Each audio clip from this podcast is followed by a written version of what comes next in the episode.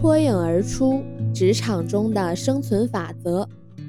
对公司晋升规则要熟悉，不管哪一个公司和部门，都有自己的一套用人升职的规律和程序。熟悉这些规则将有助于你的晋升。一、推荐委任。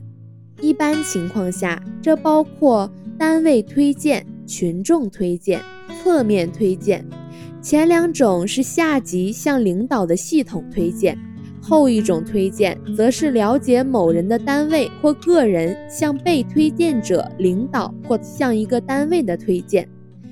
领导根据推荐进行考察，合格后方可委任。推荐干部往往根据工作的特殊需要，如某个岗位、某项工作、某项职务缺乏某方面的专业人才而选拔。选举中暂时又难以发现这方面的人才，就只能通过推荐找到合适的人选。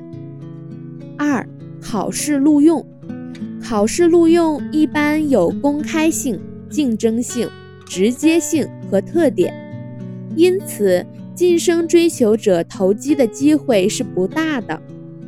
这需要你自己长期储备。综合素质和个人素质以及实践经验都应有一定的积累。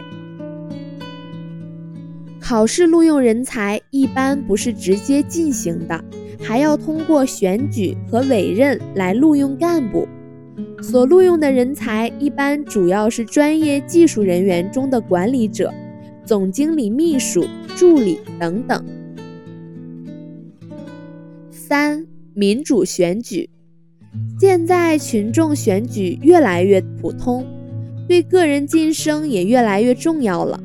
选举对一个人的提拔有几方面影响：一、群众选举是证明一个人的威信大小的证据；二、群众选举是在广泛的基础上对人才的检验，有一定的真实性，也有筛选性、竞争性。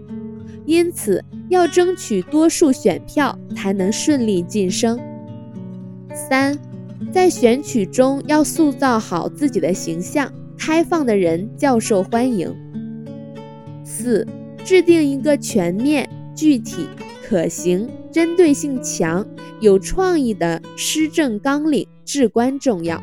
所以，想以此为晋升突破口的人，平时要深入群众。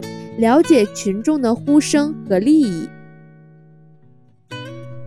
四、招聘录用，公开招聘录用人才已越来越普遍，你有必要了解其步骤。一、招聘单位公开刊登招聘广告，对招聘工作的性质、业务范围和应聘人才的学历、资历、业务、年龄等方面都有一定要求。同时还写出服务地点、时间、录用程序以及被录用后的待遇和权利。二、考核，应聘者先向招聘单位申请，然后交上自己的简历，再参加笔试、面试。考试一般包括基础知识和业务知识。三、根据考试成绩筛选。